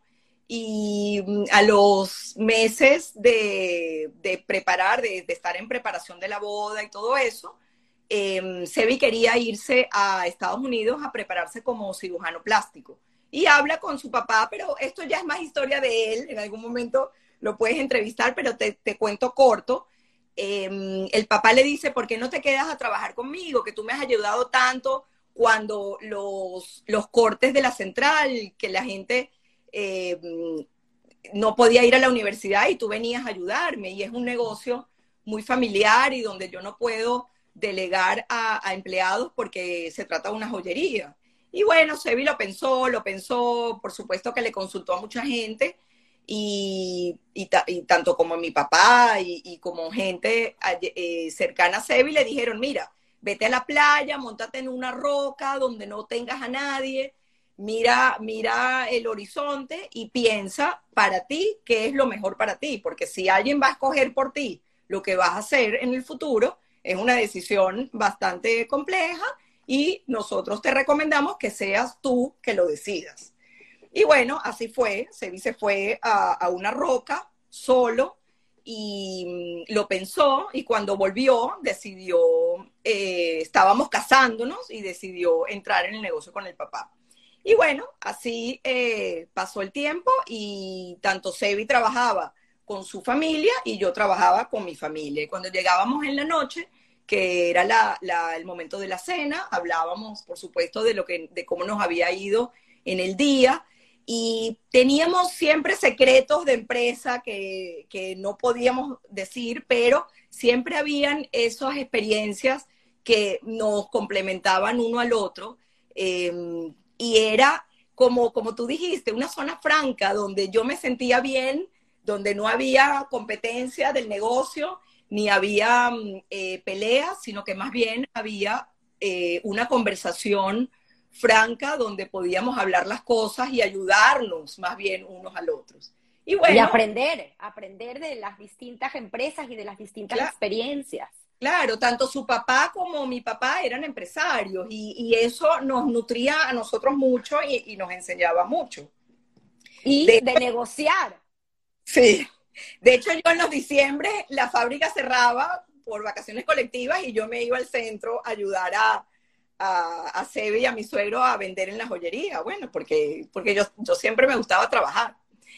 Em, y una de esas noches, eh, bueno, se conversó en la casa de que, de que, yo quería tener una, una niña, una hija. Y Sebi me decía, mira, eh, ya tenemos cuatro varones, vamos a esperar un poquito. Era la época donde estaba Chávez en el poder y, bueno, la situación del país estaba cambiando, los negocios eh, había que también em, ponerles un poquito más de ojo. Y estábamos, la verdad, bastante ocupados. Y Sebi me, dijo, me pidió, mira, vamos a esperar hasta que Chávez se vaya. Y en ese momento, está bien, buscamos a la niña. Eh, y bueno, pasó, el, pasó un año, dos años y ya yo tenía 36, eh, 37 años y en uno de los viajes que me acuerdo perfecto, venía, venía yo solita para Miami, em, de repente me encuentro con la American Way y en esa revista había una propaganda de un lugar que se llama Microsoft, que es un IVF, es un lugar de fertilización, pero lo, que más estaban eh, promocionando ellos, eh, era que ellos hacían escogencia de sexo. Y bueno, esto era en el año 2005. Eh, bueno, y en el año 2005 se escuchaba muy poco de ese, de ese tema. Sí había fertilizaciones in vitro y ayuda para quedar embarazado, pero no había tanto el escoger. Y bueno, eh, yo agarré mi revista, me la guardé en la cartera. Cuando llegué de vuelta para la casa, le dije a Sebi, Sebi, mira, conseguí un lugar que, no, que yo creo que nos puede ayudar a eh, buscar la niña. Y para que sepas que Chávez no se va a ir. Y yo sí quiero mucho mi niña y yo ya voy a estar próxima a cumplir 38 años y de verdad que, bueno, quiero. Y bueno, Sebi, la verdad que no es por, o sea, siempre me ha apoyado en, en cosas, por supuesto, en todas las cosas y en esto, que era sobre todo algo tan importante para mí y, y bueno, también tan, tan retador, porque era buscar a una hija. Y eh, bueno, aceptamos el, el, el, proyecto nuestro, nuestro secreto, y, y, bueno, nos organizamos. Nosotros fuimos a Virginia, que es donde queda mm. el, el instituto de Microsoft, que de hecho lo buscamos y todavía existe. Eh, y fuimos para allá, tuvimos una reunión y eh, bueno, salimos con el 95% de porcentaje de que iba a ser una niña. Ellos tenían en su estadística que 95% de probabilidad que yo podía tener una hija. Y cuando salimos de la reunión, Sebi me dijo, bueno, gorda, ya sabes, tenemos 95% de chance, pero si entramos en el 5%, es un 100% varón. Y yo quiero que tú me digas ahorita si tú estás preparada para tener un quinto varón. Y si lo vas a querer, y si lo vas a cuidar, y si lo vas a. Y bueno, eh, muy, muy buena la, aterrizada de Sebi, de que yo me pueda ver eh, en un momento, o sea, en, un caso con otro varón. Y eh, bueno, mis, nuestros varones han sido todos tan bellos y, y, yo decía, bueno, gordo, no hay quinto malo, vamos a, vamos a echarle, vamos a rezar, vamos a, a, querer que esto pase. Y bueno, así fue como pasó. Eh, en el Instituto de Microsoft en Virginia prepararon eh, la muestra de SEBI y después yo vine a Venezuela y con, con mi doctor, el doctor Sammy Bronfermacher, y con su equipo de embrios, donde estaba trabajando la doctora Estrella Lapsher, ellos nos ayudaron a, hacer el in vitro y, a, que ese embrión se formara y, embarazarme con Nicole. Y, bueno, el día que recibiste la fue consultado, era niña. Era niña, todo esto fue consultado previamente con mi hija para yo poderlo contar. También, ella, Nicole. Ella me lo autorizó y bueno, fue un, fue, fue un challenge y un reto muy lindo, tanto de Sebi para mí y, para toda mi familia, porque siempre hemos sentido apoyo de todo el mundo.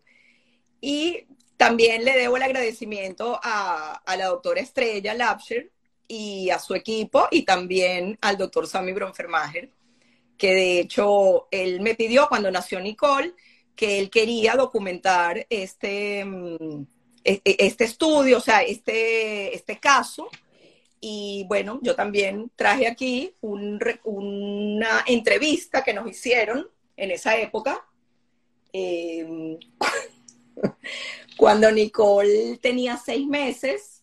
Bueno, esto, esto está publicado online.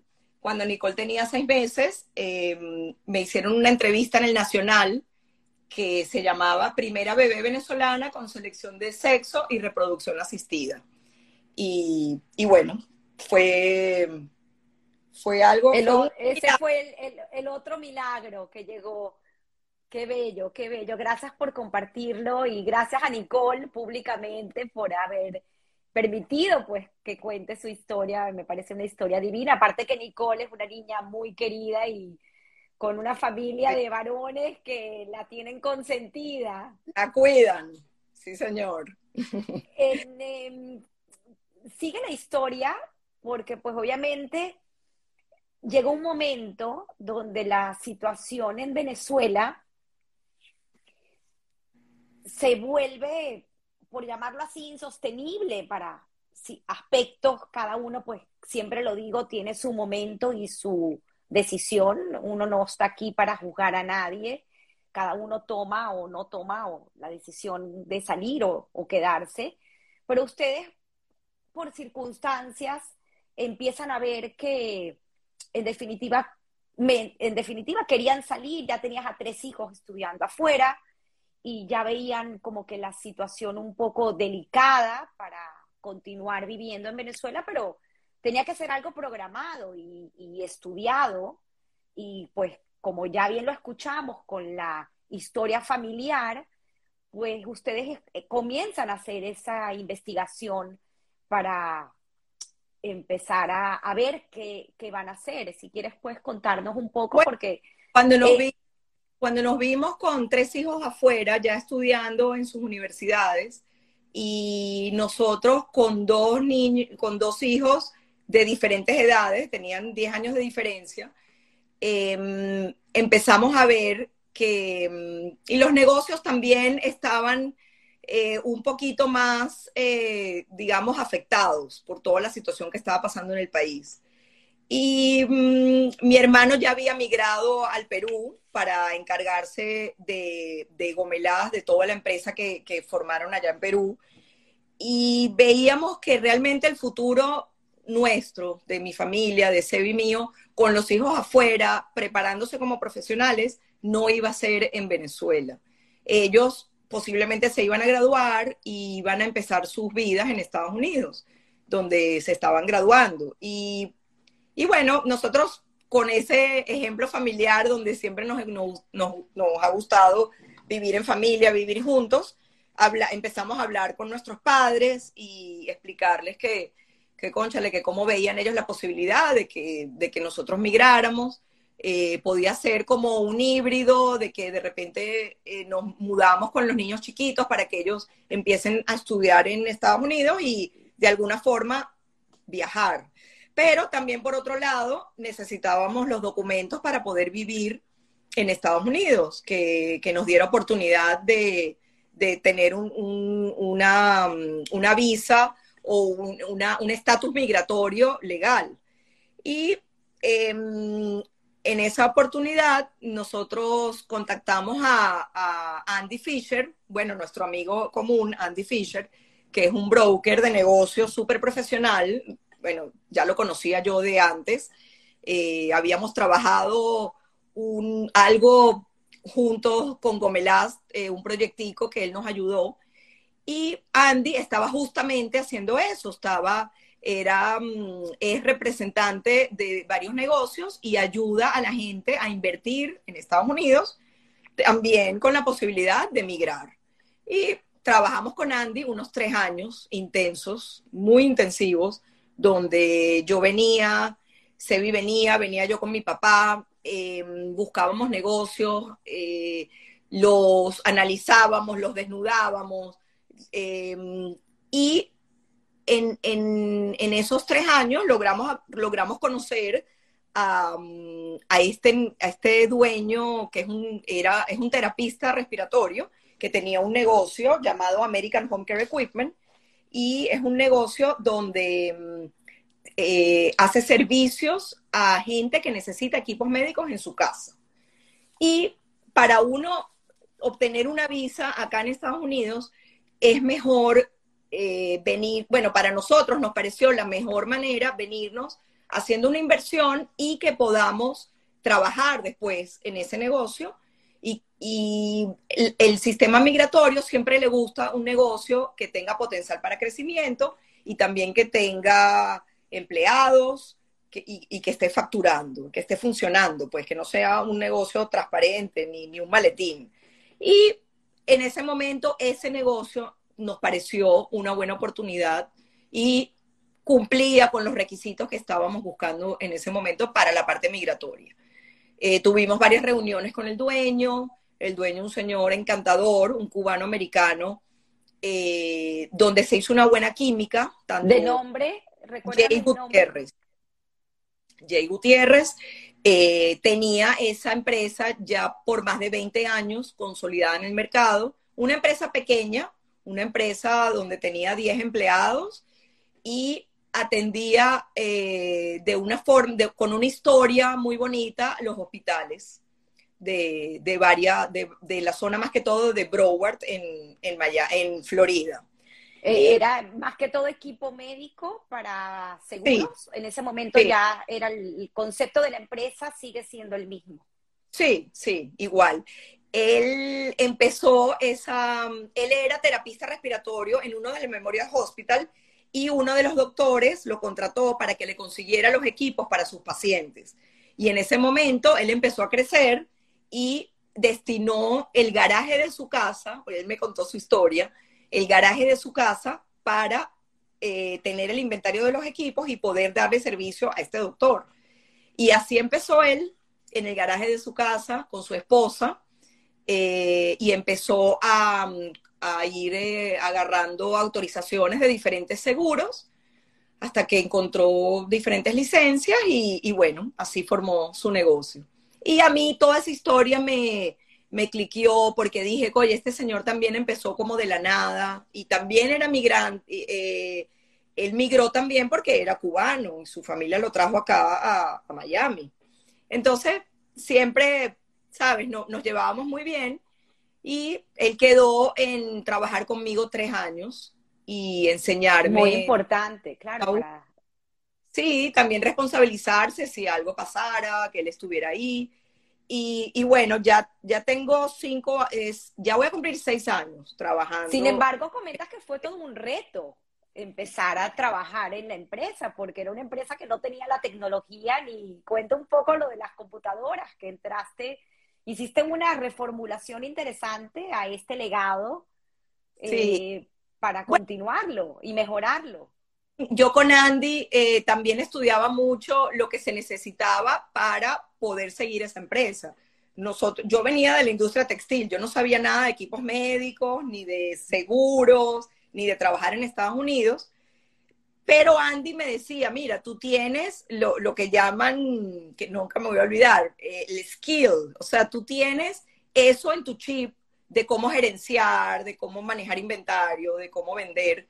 Entonces, te va a ir bien, o sea, no te tienes que preocupar por esa parte, porque él se va a quedar contigo tres años y te va a enseñar.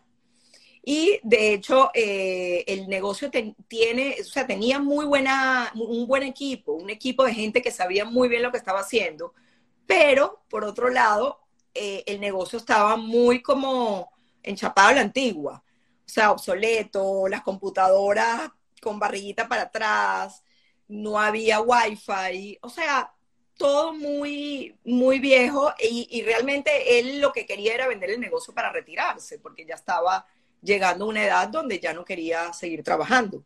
Y bueno, eh, yo entré, la verdad que tuve muchísimo apoyo de Sebi. Él, aunque él seguía trabajando en Venezuela con algunas cosas, él siempre me apoyó y me ayudó. Y él estaba al lado mío recomendándome, ayudándome y, y bueno, lo logramos, o sea, se hizo un cambio importante, tenemos una empresa bonita, gracias a Dios, trabajamos duro, eh, pero, pero bueno, estamos, estamos contentos de poder también darle el futuro a nuestros hijos. ¿Cómo fue la negociación con tu papá para seguir de cierta forma tu trabajo en Gomelast, de administración? Bueno, muy, muy difícil, la verdad, porque mi papá nunca creyó, nunca ha creído en el, en el trabajo remoto. Mi papá siempre ha sido de las personas que dice que para llevar un, un negocio, una empresa, tú tienes que estar ahí, tienes que llegar temprano, tienes que estar al lado de los trabajadores, ellos tienen que verte. Y yo creo que fue recientemente con COVID que mi papá se dio cuenta de que el mundo ha cambiado y de que las cosas eh, pueden seguir funcionando de una manera remota, pero claro, con, mucha responsabilidad y, con mucho knowledge. De eso, cuando mi papá me, metió a trabajar, él, él no me metió a trabajar en un escritorio ni en una oficina, él me metió a trabajar con los obreros. O sea, yo era amiga de los obreros, los obreros me conocieron de chiquito y aprendí lo que ellos hacían. Yo aprendí a pasar los hilos y bueno, ya después eh, que me gradué y me casé, ya empecé a trabajar en oficina y, y bueno, eh, tengo, tengo unas experiencias y, una, una, educación muy importante de todo lo que me dio Gomelasta a mí y todo lo que yo he podido aprender de la gente que trabaja ahí.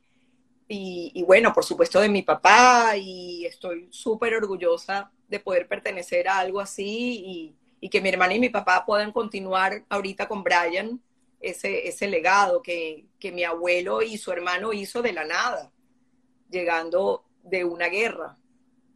Es así. Además que todo este trabajo de voluntariado que realizaste en Venezuela y que todavía sigues en varias de tus funciones. Eh, Talma hace poco vi que entró, así que me encantó lo que dijiste de ese poder de convencimiento de Talma de llamarte un día y decirte, por favor, ven a trabajar conmigo eh, y apoyarme en este proyecto de Fundasec, increíble, pero además tienes toda esta, ¿tienes cuántos años aquí? ¿Cinco años? ¿Seis años? Sí, y ya estás también muy involucrada en eh, trabajo comunitario. Eh, si quieres, cuéntanos también un poco cómo ha sido esa escalada en un tan corto tiempo, porque inclusive formas parte de la junta directiva del service. del eh, JCS, el Jewish Community Service, y que es un trabajo que que también pues quita tiempo y, es un trabajo de dedicación. Si quieres, puedes hablarnos un poco de esto. Bueno, sí, como hablamos, o sea, desde pequeña a mí siempre me gustó eh, estar en la comunidad, ayudar en lo que se pudiera. Em, siempre estuve muy agradecida de la oportunidad que me dieron de trabajar en el sistema educativo comunitario, eh, primero en la fundación eh, del colegio, porque eh, siempre, o sea, yo, yo siento que las tres entidades que, que, le dedico un poco de tiempo voluntario son entidades que ayudan al prójimo no solamente de mejorar la calidad de vida, sino en la parte educativa. Yo siento que este mundo está cambiando tanto que la única realmente herramienta que tenemos para progresar, para salir adelante es con la educación. Y bueno, si te das cuenta, Espacio Ana Frank es una organización que educa, eh, transmite valores y transmite la tolerancia de los diferentes y, es una organización donde me siento muy identificada. Después Fundasec es el colegio donde yo me gradué, donde estudiaron mis hijos. Siento que le debo todo a ese colegio y si puedo aportar algo eh, desde acá, uno no solamente puede ayudar con dinero, uno también puede ayudar con su tiempo, con sus experiencias. Eh, y cuando llego a, Miami, en, el año, un año después de que ya eh, tengo más o menos establecidos a mis dos hijos, Nicole y Jonathan, en el colegio, que también fue un proceso difícil de, de lograr, em, me reúno con Orit Birnbaum, que ella es una, eh, era la chair en ese momento del Jewish Community eh, Service eh, de la división latina. Ella estaba formando ese grupo latino y me llama y me dice que ella quisiera que, que bueno, que, que yo conozca este grupo, a ver si tengo tiempo para dedicarle a, a, a esta organización y que están eh, teniendo muchísima gente de, Latinoamérica, de diferentes países, que son mujeres que vienen y quieren también ayudar a su comunidad, como, como personas que están llegando. Y em, bueno, de hecho nos reunimos con, con otra de las personas que ya pertenece, o sea, que pertenece más al, a la parte americana de la, de la organización, que se llama Helen Chassett, y ellas dos me explican un poco de lo que se trata. Y bueno, yo me doy cuenta, desde que yo llegué, yo me doy cuenta que eh, las organizaciones, las fundaciones acá en Estados Unidos se manejan de una manera muy diferente a lo que venía yo haciendo en Venezuela. Es eh, más complejo, la extensión es más grande em, y hay, eh, o sea, está como, como estructurado uno no puede salirse del carril porque eso no te corresponde.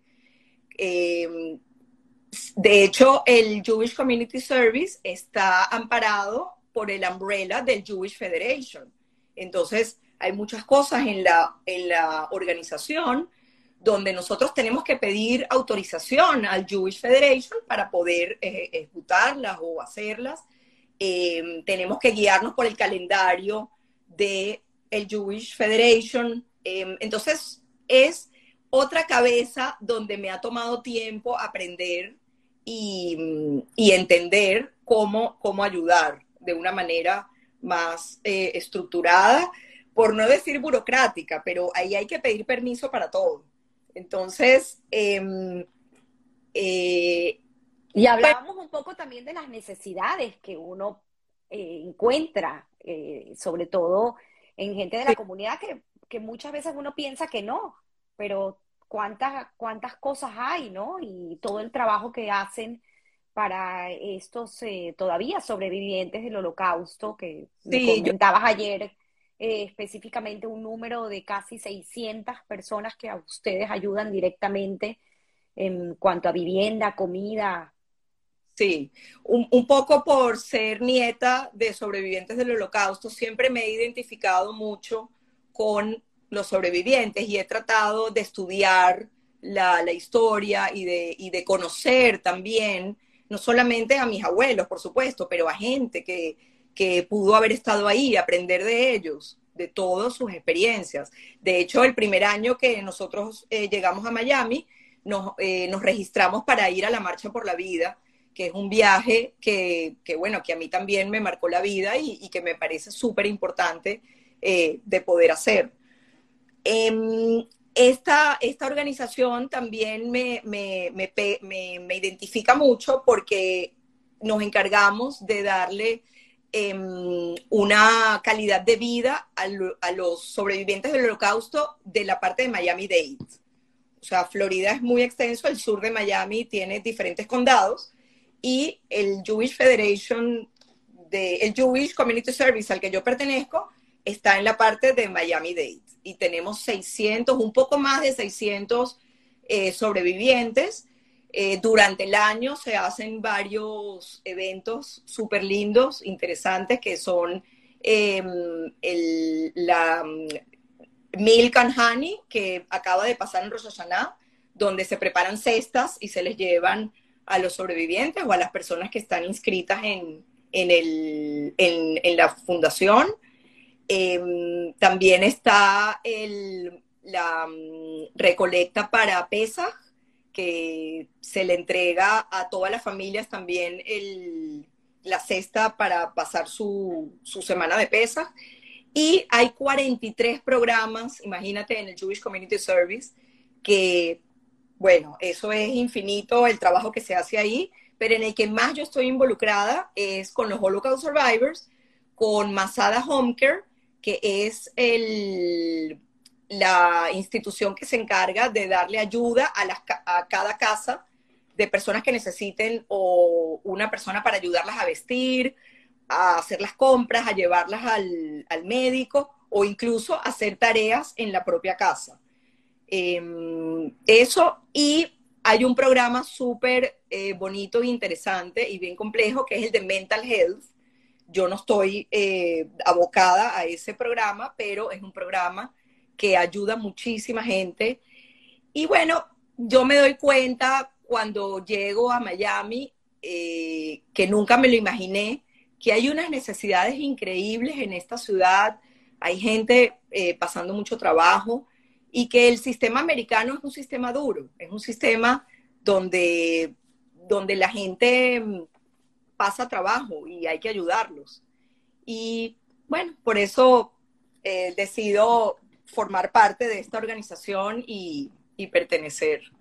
Increíble, Lilian. De verdad que es eh, fascinante. Creo que me quedo corta y eh, en describirte, porque eres una persona que como mujer, pues obviamente admiro y además en todas tus facetas, pues has dado lo mejor de ti y pienso que tu papá y tu mamá, que seguramente estuvieron aquí escuchándote el día de hoy, han de estar muy orgullosos de, la hija que formaron y estoy segura que tus abuelos, los cuatro, porque creo que tu abuelita Jenny acaba de fallecer este año, en el 2021. Larga vida siempre para ellos que, que dieron tanto. Estoy segura que los cuatro están orgullosos desde allá arriba, pues viéndote y, y observando esta mujer tan completa eh, en todas las áreas, porque creo que hemos abarcado eh, no solamente tu área familiar y tu área laboral, sino también como esta última etapa, esta área de voluntariado que una mujer de dar, en definitiva, ya entiendo por qué eh, no entendías cómo pedir, porque siempre lo que has estado acostumbrada y el ejemplo que has recibido en casa es una mujer de, dar, una mujer de agradecer. Quiero eh, el ejemplo o el consejo que, que siempre pido, pues ya lo acabas de dar, ese consejo tan sabio eh, para la juventud y para nosotros mismos de, en estos tiempos tan difíciles, ¿no? Pero quisiera, eh, si puedes agregar algo, porque sé que siempre lo digo, me impresiona cómo este programa no solamente lo escuchan gente eh, contemporánea con nosotros, o a lo mejor también un poco mayor, más mayores como nuestros padres, sino también muchos jóvenes, jóvenes que están apenas empezando su vida, 19, 20 años, que, que escuchan y creo que toman con eh, seriedad eh, los consejos que nos dan y, y, por eso siempre pido ese, ese consejo que pudiesen aportar y también, pues obviamente nosotros coleados, porque muchos, como bien lo dijiste, eh, hemos comenzado y nuevamente nuestras vidas en otro país. Y ojalá tus palabras sean tomadas de que podamos regresar a este país de los brazos abiertos como lo es Venezuela. Y estoy segura que así como, la sigue eh, erguida y siguen tus padres viviendo en Venezuela y trabajando con esta empresa, estoy segura que probablemente en algún futuro muy cercano podamos nosotros regresar. Y terminar con, te dejo estas dos preguntas al aire, terminar con esta pregunta que tomo prestada de alguien a quien yo admiro muchísimo, que es Guy Ross, acerca del trabajo y la suerte. Pues entender a través de estas casi dos horas que nos tomó escuchar tu historia, entender y saber que, cuál es tu percepción en tu vida acerca de trabajo o suerte? Bueno, mira, yo creo que siempre hay que tener suerte en la vida. Y te voy a dar el ejemplo perfecto para saber, o sea, en, mi percepción, el trabajo, eh, yo, yo diría que no es un balance eh, igual. Yo siento que hay que trabajar y por supuesto hay que tener suerte. Em, el ejemplo práctico que te doy es mi mamá cuando cocina. Ella prepara la torta y cuando la va a meter al horno, dice que la suerte suba. ¿Qué significa eso? En realidad yo podría decir, bueno, ojalá que la suerte suba, todo el mundo quiere tener suerte, pero si no hay trabajo, si no hacen la torta, ¿qué suerte va a subir? Entonces yo eh, siento que, hay que estar agradecido cuando uno tiene suerte, cuando uno tiene mm, pedir, por supuesto, más sal. Uno siempre dice más top cuando tienes una alegría, cuando tienes un cumpleaños, siempre te dan buenos deseos y eso es muy importante. Pero yo te diría, eh, matemáticamente hablando, un 75% es trabajo, porque el, trabajo, eh, la responsabilidad, el, saber que tienes algo que hacer en el día, en tu vida, el proyecto que tienes, te va a, hacer que venga la suerte, pero tienes que buscarla, no viene sola. Wow, qué, qué belleza de ejemplo, me encantó. Por cierto, aquí está diciendo Rosita Veracha, Raquel lo dijo en la última reunión de Espacio Ana Frank. Ah, viste.